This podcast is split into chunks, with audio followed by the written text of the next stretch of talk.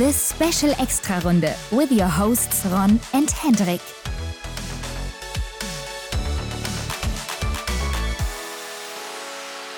Hendrik, it's Friday and we are back with another episode in English. Yeah, time for a special extra runde. Yeah, last time I think it was in December with uh, Elvira Oeberg, and now mm-hmm. we are back here in February, near to March. So, yeah, long time that we didn't talk in English, and yeah, you might hear that. I don't know. but today in our show, it's Sturla Holm Laegreid. The second time, the first time we talked about his career path in biathlon last year, how he got to the point where he was at that time. Um, I think that was special episode number. I guess seven. Yeah, you're right. It's seven. Yes, the first time was right before the World Championships in Pokljuka, where he got four times world champion.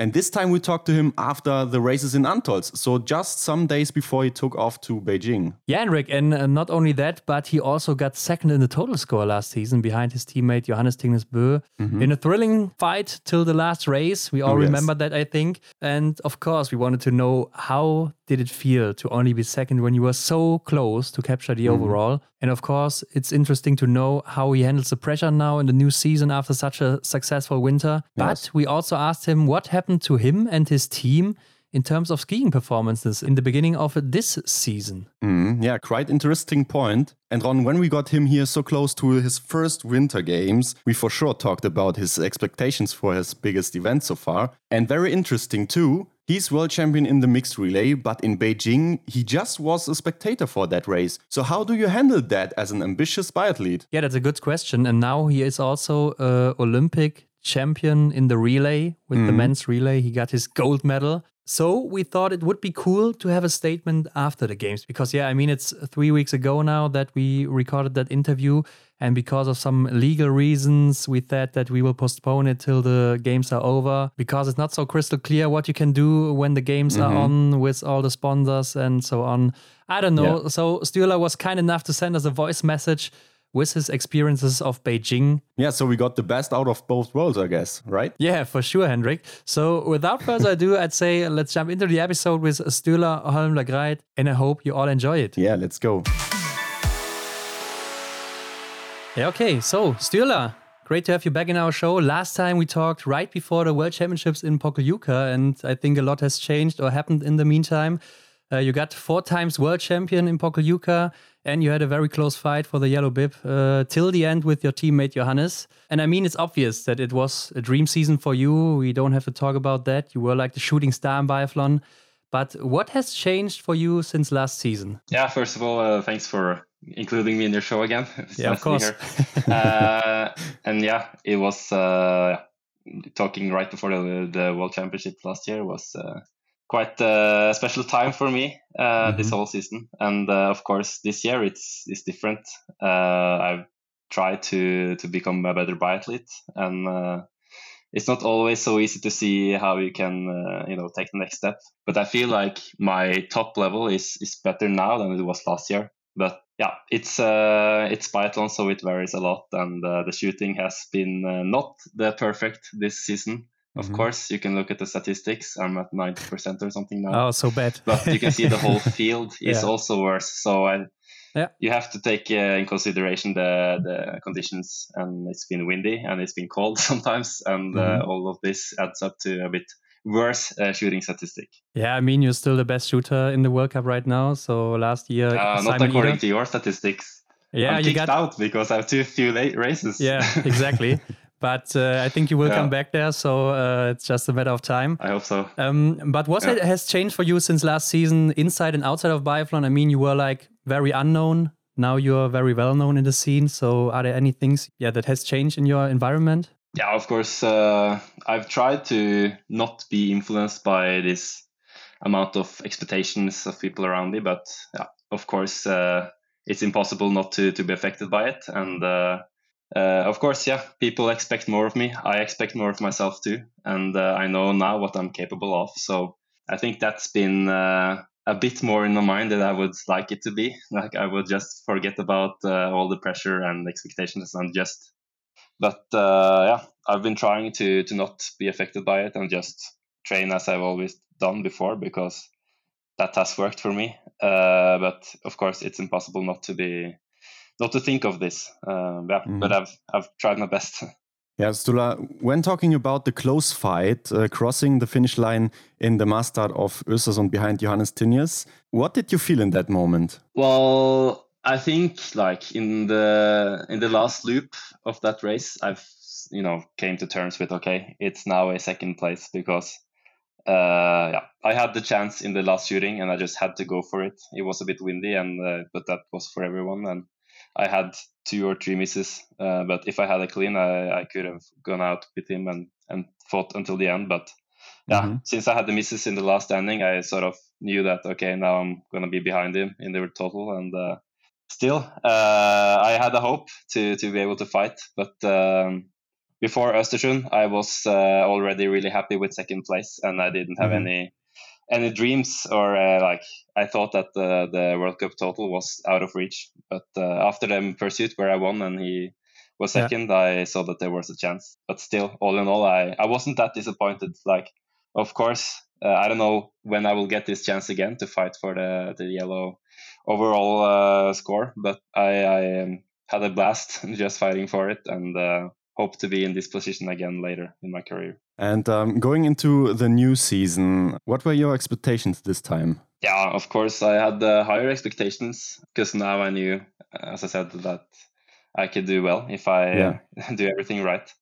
Mm -hmm. uh, mm-hmm. but I'm not really a summer athlete, so I'm always behind on the roller skis, and that uh, like the other guys get, gets to punish me and like uh, uh, crush me really on the trainings in the summer. So that way I stay humble and you know just do the work.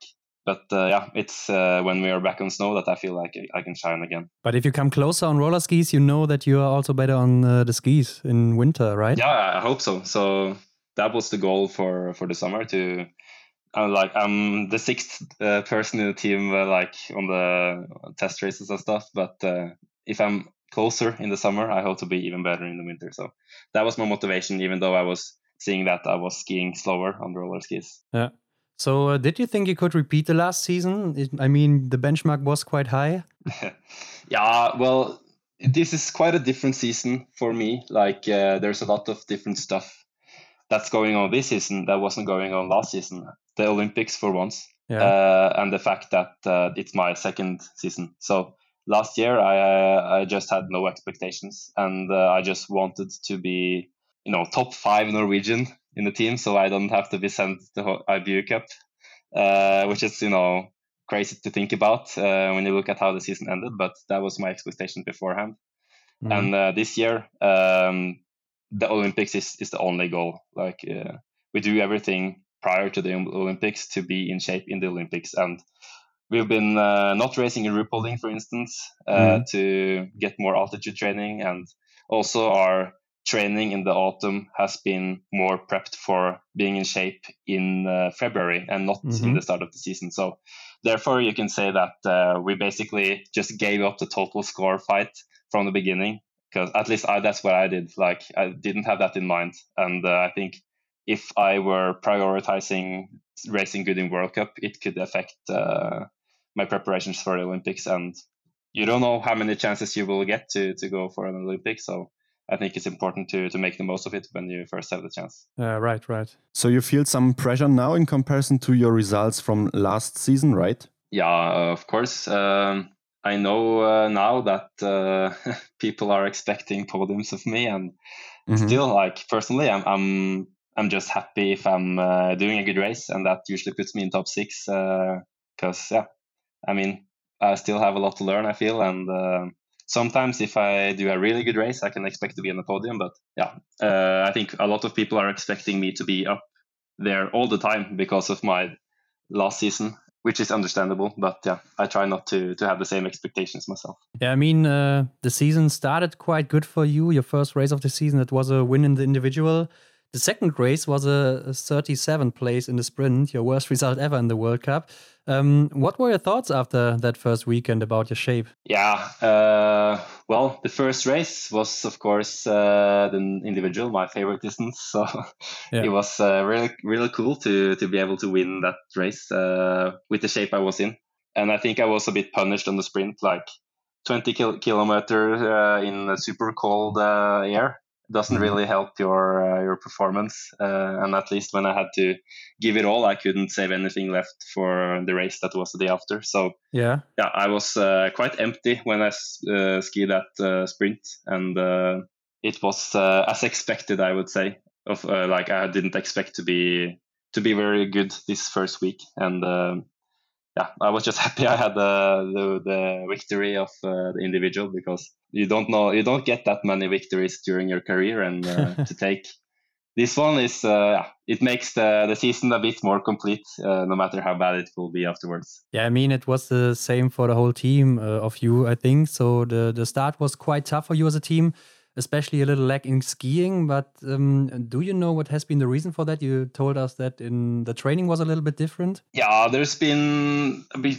few factors. I think, uh, of course, our training was maybe different than uh, what we have done other years, and also I think maybe other nations as France and uh, Sweden have mm-hmm. maybe prepped their shape a bit better uh, going into the World Cup. Mm-hmm.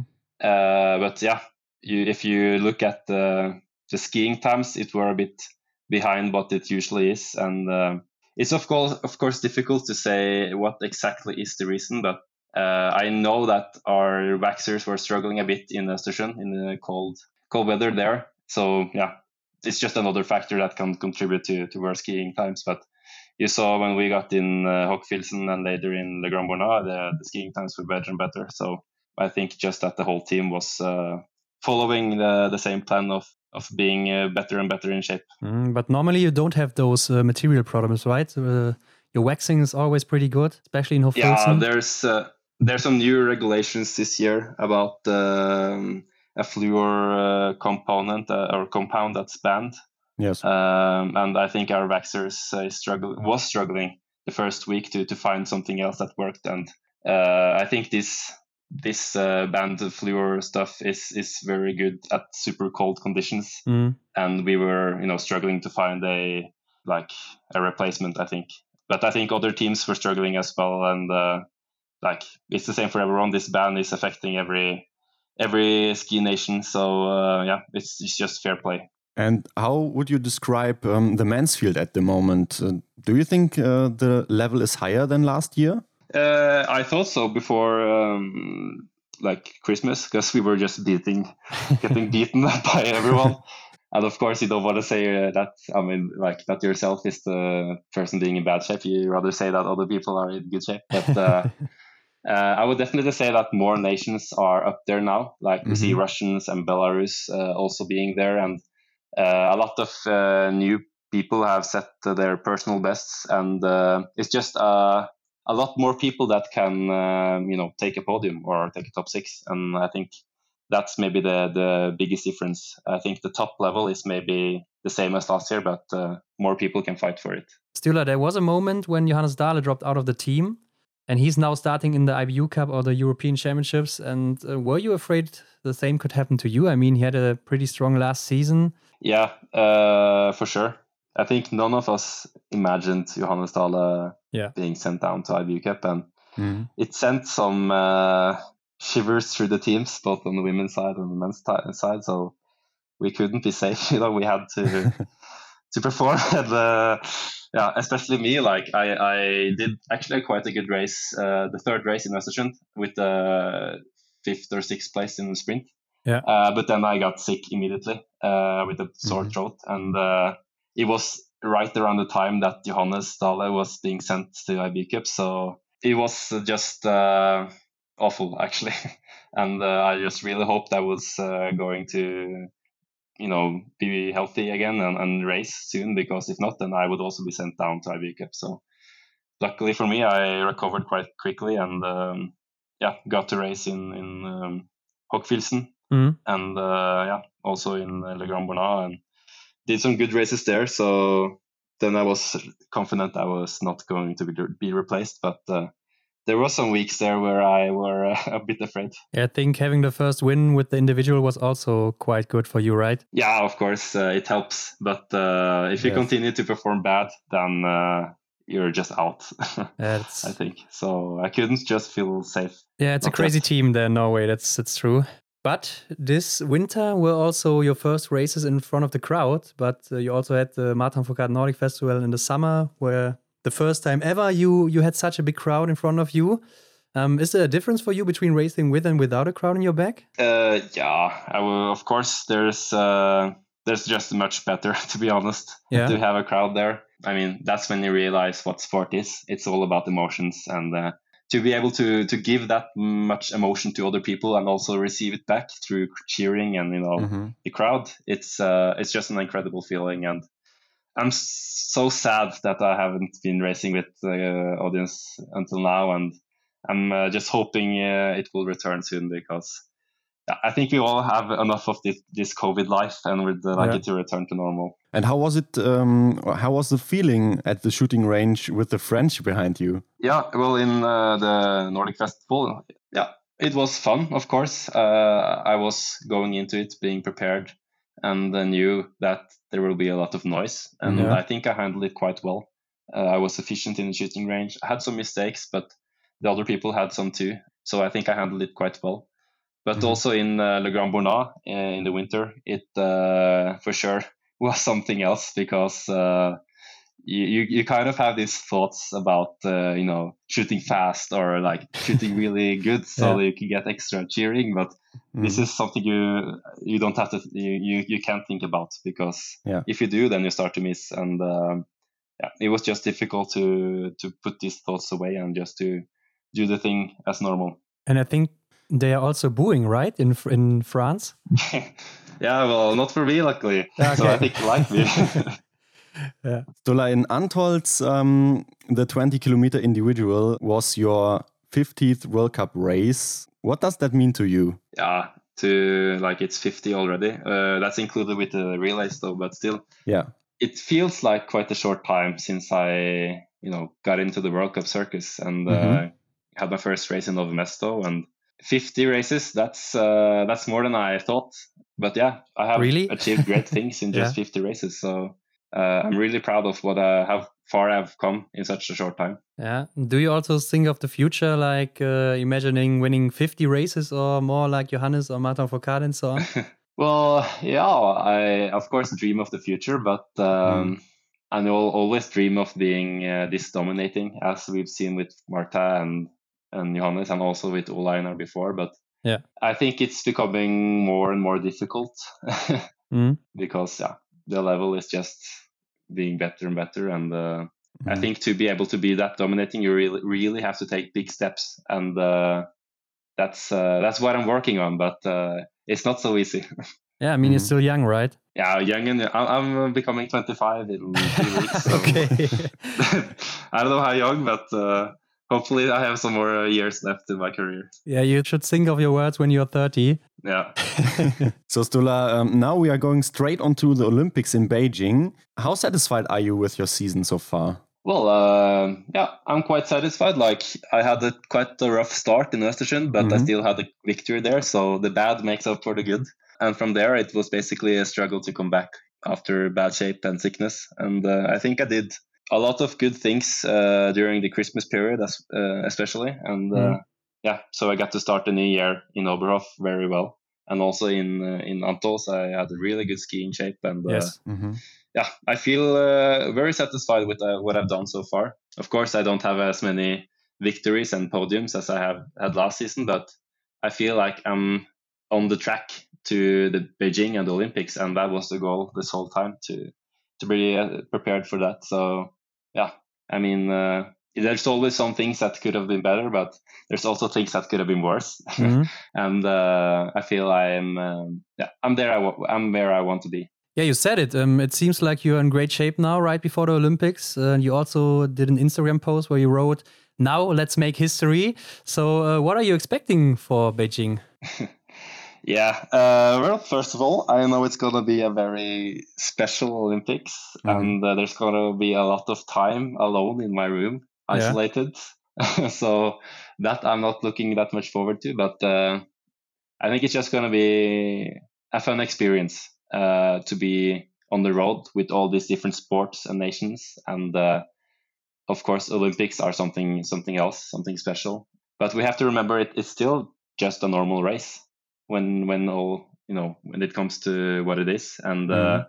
I've I've done racing before, so I think I can. Uh, I hope I can do some good races there. And uh, if I were to take an individual medal, I would be very very happy. Yeah, and I think uh, the Olympics will be your biggest event so far. Are you more nervous um, of what's coming up in Beijing for you? Actually, no. I think I would be more nervous if the Olympics were, say, in Antholz, like they will be in four years, because yeah. mm-hmm. then I know what to expect. In Beijing, I I just have heard it's a lot of wind. Mm-hmm. It's uh, very very cold, uh, and we haven't seen the tracks before. So yeah, it's just uh, when there's so many factors that can fuck you up. sorry for the language. That's okay. Uh, it's Germany. you you just I think you have less pressure because there's no one expecting you to to win uh, when there's you know all this uh, different stuff that can mess up your plan. So that helps you know lowering the expectations but of course mm-hmm. i i want to do my best and i want to to handle the conditions um, in the best possible way. So i think that's mainly my goal and if i manage to do that i think i can uh, fight for the medals. Yeah i think uh, beijing might be yeah similar to Antholz in some terms especially the altitude and yeah maybe the wind in some races we had now last weekend so you seem to be struggling a little bit with the wind or also in Antholz. So uh, do you think you're more prepared now for this, for uh, the races in Beijing? Yeah, I think I made some, uh, you know, some learning in Antholz, how to approach uh, the shooting in altitude and also the wind. I, I think I've, you know, learned how to be better now. Yeah. But um, wind is quite tricky and you can never be sure that you will hit the target. Uh, so I think um, I think it's just important to to to to do the best you can and uh, and just be satisfied with what you did because you did all you could do. And uh, mm-hmm. if that's not enough, then I mean, then you weren't meant to to be to be on the top. I think. Yeah, and I uh, saw your last shooting in a mustard again, where you got a mistake, um, and it looked like, yeah, how should I uh, describe it? You you learned from that mistake and yeah, did better in the the last three shoots, I think. Um, do you think that's right? Well, yeah, it was quite tough conditions uh, to be honest. Uh, I was fighting a lot, and also with Tero Seppälä standing next to me. Yeah, it was either me or him that was going to take the last podium, and you have to go for it. And I I tried to go a bit faster than the conditions allowed, and I were punished with the mistake there in the second shot. But then I was, you know, then I couldn't afford anymore, and I just had to take minimal risk and use time uh, for the last three shots, which I think will have to be, you know, what I have to do in the Olympics. But uh, sometimes you have to take a chance. I mean, if you're fighting for the podium and you have to take risk to to be able to take a medal, uh, I would gladly take that risk. If that, uh, you know, mm-hmm. if that means that uh, if I fail, I get out of top ten. Uh, I think risking everything for a medal is better than being number four or five because it's the medals that we are fighting for. Uh, okay, so all in. But you also in summer did some shooting preparation with a wind machine. Um, do you think that had an effect for you? Yeah, of course. We we tried to you know be better prepared than everyone else. Uh, this wind machine maybe was a bit of a gimmick, I think. Uh, but it's fun to try it out. Uh, but what actually we have used more is uh, a leaf blower. So Siggy has been, uh, you know, carrying a leaf blower with him all the time and he's sometimes just blowing at us during the shootings, just out of nowhere. So that is quite fun, but uh, also good training because um, the wind is, you know, trying to push you out of the target, and it also makes your rifle move uh, much more than you're used to. Mm-hmm. So mm-hmm. you have a, a, shorter time slot where you can pull a trigger to take the target, um, and you just have to be very, very offensive when you first get a chance. Sturla, now between Antholz and Beijing, uh, it's less than two weeks, or for you, it's two weeks till your first race. What can be improved in the remaining time in terms of performance? Yeah, well, uh, we have during the last days now um, tried to move our time schedule a bit because mm -hmm. Beijing is mm -hmm. seven hours ahead of us in time. So that has meant that we are sleeping worse and being more tired. But uh, yeah, I think it's important to do this uh, this change as early as possible so we can use the last week before the races to to do some good training. But yeah, we've also been here in in uh, in Lavazè working with uh, shooting and skiing in altitude, and uh, yeah, we've taken some COVID tests. Like we take took one today, and hopefully mm-hmm. it's uh, negative, so we get to go to Olympics. But there's a lot of stuff uh, outside of the sport that we have to take into consideration now. Uh, it's not only uh, just train for normal for two weeks and then race. Yeah. So when are you taking off to Beijing? Uh, we're flying on the 31st, which is uh, Monday. Okay. So yeah. We're actually getting a private jet from ah, cool. Yeah. From Verona to Oslo because of all the COVID cases. Yeah. And you know now cross country, the Norwegian cross country team is out with, uh, or some people are out with COVID. So I think mm-hmm. uh, we yeah. just have to be really, really careful. And uh, so it's really cool that we got to to get the private flight now to, to Oslo, and then we will jump on the charter with the rest of the Olympic uh, teams from Norway. Uh, mm-hmm. and fly to Beijing. Yeah, so Tiril and Marte are there right now and also flew with a private jet, right? Oh, yeah. yeah. yeah. So that was uh, luxurious for them to have three people in one jet. That's not every day. That's like Doro, you know, she has a private. Dorothea Wierer lifestyle, yeah. Yeah. And I said two weeks till your first race um, in the Olympics. So that means um, no start for you in the mixed relay this time. How tough is it to just be a spectator? Well, it's actually expected because uh, okay. I was not uh, top two Norwegian, as I would say, this season. Mm. And I saw from the beginning, like in, Nor- in Norway, we, we usually just take the the best ones in the World Cup total, uh, or the ones in best skiing shape and stuff. And last year, I was I was luckily uh, you know very good uh, in the World Cup total, and also my shape mm-hmm. was good. So then I was uh, chosen for the mixed relay, but. I could see it coming that I would not ski this year's mixed relay, uh, but that just gave me more time to prepare for the individual races. And um, yeah, for sure. Yeah, I'm just going to use that time well mm-hmm. um, mm-hmm. and be better prepared. Yeah, the first race is the individual for you, so the race where you will be the biggest favorite for the gold medal. Um, do you think so too? Uh, yeah, also if you look on my statistics and individuals, it's uh, quite good. So uh, it will be hard not to call myself favorite. Mm-hmm. Uh, and of course, yeah, it is my favorite distance. So to take a, a gold medal there would be, of course, the dream. Um, mm. But yeah, we will see. Um, there's a lot of things that can go wrong. Yeah. uh, but I hope that uh, I have the margins on my side. Yeah, I think in the past we saw a lot of favorites struggling in the first race in the Olympics. How do you handle the, the pressure now for you in the first race where you expect a gold medal maybe? Uh, yeah, like uh, I've had pressure this whole season, I feel like. And yeah, it's uh, all in all, it's just to about to forget the pressure and just mm-hmm. do your thing. And um, maybe I was uh, not in my bubble as well in the last shooting in, in the individual inventals. And now I've learned from it. I know that, okay, I have to work a bit better mentally going into the last shooting.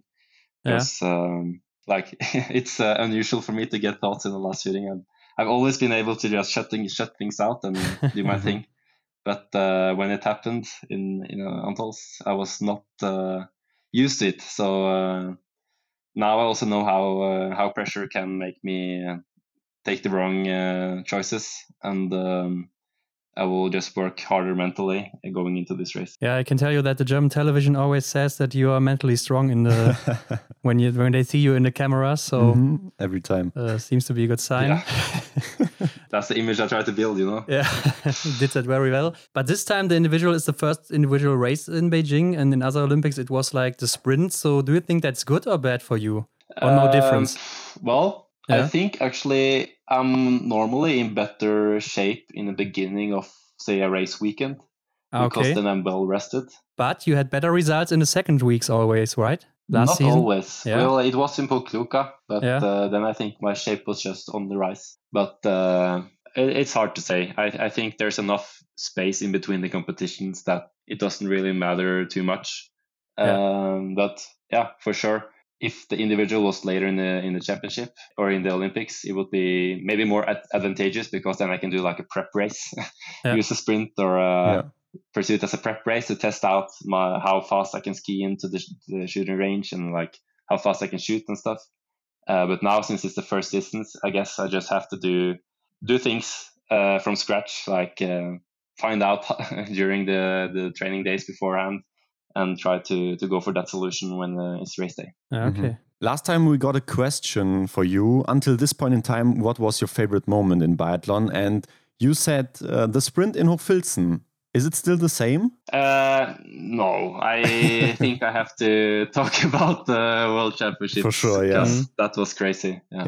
Yeah. So uh, the individual there was, uh, I think I will remember that race hmm for the rest of my life. It was, uh, it was something else, you know, Yeah. to to be a favorite and to fight for the globe and all this pressure on the shoulders, but still, you know, performing like I've never done before. And hmm it was, uh, it was just an amazing experience. Yeah, seemed like a perfect race. And Sturla, the, the final question if you could imagine everything, what do you wish for yourself at the Olympics? If I could imagine everything, Yeah. whoa, then I would imagine uh, gold in every distance. Wow. Okay. yeah, of course, you have to dream, uh, dream big. Yeah. But uh, Yeah, more that's right. realistically, I'm, uh, I'm more happy uh, just to have a medal. I mean, it's better to to be a bit, uh, to be, uh, yeah, a bit on the safe side, I guess. Like, um, it's my first Olympic, and Mhm. um, I said that time, the same thing last year when it was my first World Championship, and uh, I think it's about doing good uh, sport and a good biathlon and not expecting too much beforehand. And if I manage to to do my thing, I can be rewarded with uh, good results. Yeah, great. So we wish that this will happen to you. But uh, Sturla, tell our audience where they can find you if they want to know or see more about you. Yes, of course. Uh, you can follow me on Instagram, which is uh, sturlal. Mhm. Uh, and I guess on my page, you can there's links to my website and stuff if you want to reach out. So yeah, just head over to my Instagram account. yeah, what's up with your blog, Sturla? Yeah, it's uh, it's been hibernating. So you will see if I maybe make a blog post soon. I mean, I'm going to have a lot of time uh, to spare in the Olympics, so we'll see. Okay. So more about your career path in sports and biathlon can be heard in our special episode number seven last year. And um, yeah, so thank you very much again. By the way, you got some German skills for us? Some German skills? Yeah. Ah, nicht so gut. Was quite good. Better than my Norwegian, at least. Yeah, maybe. yeah, for sure. I'm actually practicing now uh, with my physio, but Mhm. I wanted to learn uh, his uh, dialect. So I'm, I'm learning to speak uh, how they do in Südtirol. Ah, With okay. the- That's tough. I can't do that. Yeah. I just went, thought that, okay, since I'm learning German, I might as well just learn a cool dialect. yeah, when, when no German will understand you, right? yeah, perfect. okay. Yeah, thank you very much, Sturla, and uh, hope to see you next time. Yeah, thank you. Thank Bye. you, Sturla. Bye. Bye bye. Stop, wait, it's not over yet. Yes, the second part where Sturla is back home in Norway starts now, and he tells us about his experiences of Beijing. So here we go. Hello, Sturla here. Uh, just some uh, thoughts after um, my Olympic experience.